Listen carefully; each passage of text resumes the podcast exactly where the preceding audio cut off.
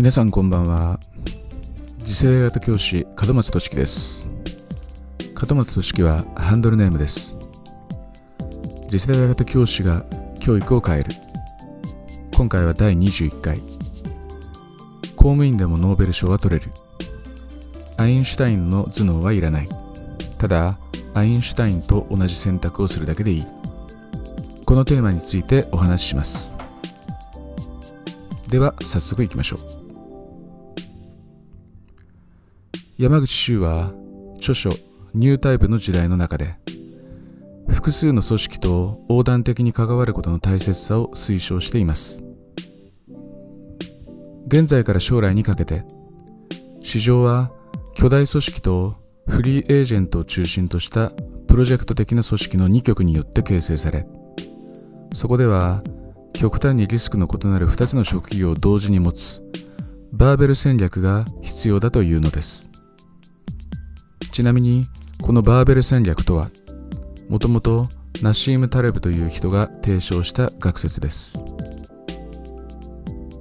例えば90%会計士10%はロックスターといったリスクに非対称性のある組み合わせです。非対称性とはバランスが取れていないことを意味します。さらに典型例としてアインシュタインを挙げています。彼が特許庁で審査官の仕事を務めながら余暇の時間を利用してノーベル賞受賞のきっかけとなった光量子仮説の論文を書いたというものです。アインシュタインの例からわかるようにバーベル戦略とはある程度安定した職業を片手で持ちながらどこかで大化けするアップサイドのリスクを人生に盛り込んでおく。という考え方に基づいて人生をデザインすることです。ブーカという言葉があります。ブーカとは社会やビジネスにおいて将来の予測が困難になっている状態を指す造語です。予測が困難な要因として時代の4つの特性を挙げその頭文字を取って作られました。V 変動性。U 不確実性。C 複雑性。A 曖昧性。世界が曖昧で不確実で。予測のできないブーカの時代を迎えつつある今。不確実性を身につけて生かすといった考え方がクローズアップされているわけです。山口はニュータイプの時代で次のように指摘しています。人生から不確実性を排除してしまうことは人生が大化けする機会を排除してしまうことだ。さらに山口は企業戦略の視点からバーベル戦略を企業のポートフォリオという考え方に発展させています。安定的にキャッシュを生み出す。今日の事業を営みながら。将来的に大化けするかもしれない。複数の明日の事業へと着手することが企業に求められている。というものです。では学校例にとって考えてみましょう。学校が利益を生み出す機関としてその存在意義を明確にしたいと望むのであれば企業と同様に今日の事業を営みながら複数の明日の事業へ着手することが求められます。つまり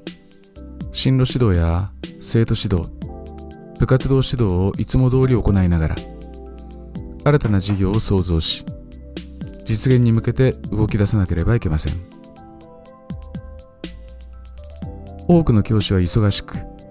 日々の仕事を回すことで精一杯のようですがそれでも明日の事業について発想を膨らませ意見交換をしていくことが必要なのです。なぜなら明日の事業とは従来の学校の価値観から大きく離れた極めて斬新なアイデアというよりも現在の仕事を取捨選別し精選されたものを深く極めていくことに焦点化することだからです。簡単に言うといかに楽をするかいかに強みを生かすかということです。厳しい言い方をしますが学校現場ではこの楽をするという発想が皆無です。一生懸命やってる感が尊ばれる現場ですからやむを得ない話なんですが結果として何も変わらず何も生み出さないのであればその仕事は捨てなければいけません。この捨てられないことについても山口は書籍ニュータイプの時代の別行で触れていますがここでは捨てることを前提として話を進めます。学校では学校の方針をいきなり大きくシフトすることは好まれませんしうまくいかないことが多いものです。ですがいきなり大きな改善を行わなくても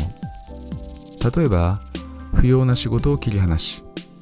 得意領域を伸長させることなら無理なく取り組めるはずです。学校という組織は変化を好まないからこそ微調整を不断に行うことに価値があるのです。そして不要な事業を切り捨てて初めてアイデアを試してみようという気持ちも生まれます。ここまで学校組織の在り方について述べてきましたが次は個人レベルで何ができるのかについて考えてみます。教師をしながら明日の授業に着手する。タレブの言うバーベル戦略に倣った場合90%教師10%教師以外の専門領域ということになるでしょうがではあなたなら何に10%のコストを払いますか？大化けする10%でフォーカスすべきは何か？この質問に対し私なら企業準備と答えます。いえ正直に言えば現在の私にとっては教師40%企業準備60%が正しいでしょう。企業準備がもたらすメリットは計り知れません。セミリタイヤに向けたキャリアプランの構築。価値提供の本質が学べる機会の取得。ビジネスをする上での人間心理への精通。そして何より本業である学校教師という職業の相対化と進化。ざっと挙げるだけでこれだけ大きなパラダイム転換がもたらされます。しかも一口に教師40%とは言うものの若かった頃の教師100%の私よりも大切なことに気づいた後の教師40%の方が極めて価値が高い。そう思わせるのは企業準備という不確実性です。教師は社会的経済的に極めて安定している職業と言えますが一方で本業とパラレルで不確実性を追求することは教師という職業を多様な観点から見つめ直す絶好の機会になります。また誤解のないように言えば企業自体は不確実性の高いことではありません。価値提供の本質を理解した上で正しいやり方を手順通りに行えば誰でも成功できると言われています。つまり教師の仕事と企業準備を両立させることは実はほとんどリスクのない取り組みであるということです。ただ多くの教師がそのような発想を持っていないだけなのです。私が言いたいのは教師が起業という不確実性を追求する行為そのものが本業に想像以上の刺激を与えてくれるという点です。ビジネスの本質とは多くの人に価値を提供し喜んでもらい対価を得ることだと言われています。その価値提供の観点から学校の利益とは何か生徒や同僚保護者に喜んでもらうあるいは信頼してもらうにはどうしたらいいか。こういったことを考えるだけで心がワクワクしいろんなアイデアが生まれます。企業準備という不確実性が教師40%の私の力を80%にも120%にもしてくれる。教師にとってビジネスをするという視点が本業との相乗効果をもたらしあなた自身を大化けさせてくれる材料になるわけです。あなたも教師何パーセント企業準備何パーセントこの組み合わせで戦略を立ててみてください。企業準備のところに趣味を入れてはいけません。趣味とは一般に多くの人をつなぐことではありませんし社会への価値提供につながる可能性もそれほど高くないものです。その意味で趣味は人生を豊かにはしないのです。あなたが教師の仕事とパラレルで進める領域がもし企業準備でなかったとしてもぜひあなた自身と社会にとって利益をもたらす領域にフォーカスしてみてください。その領域は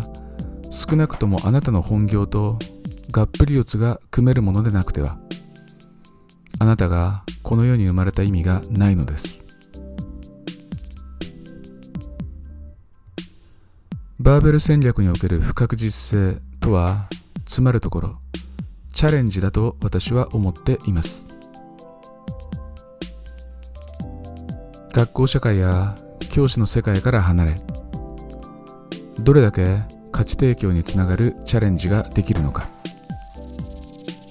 この質問に対する答えを真剣に考えてみてください。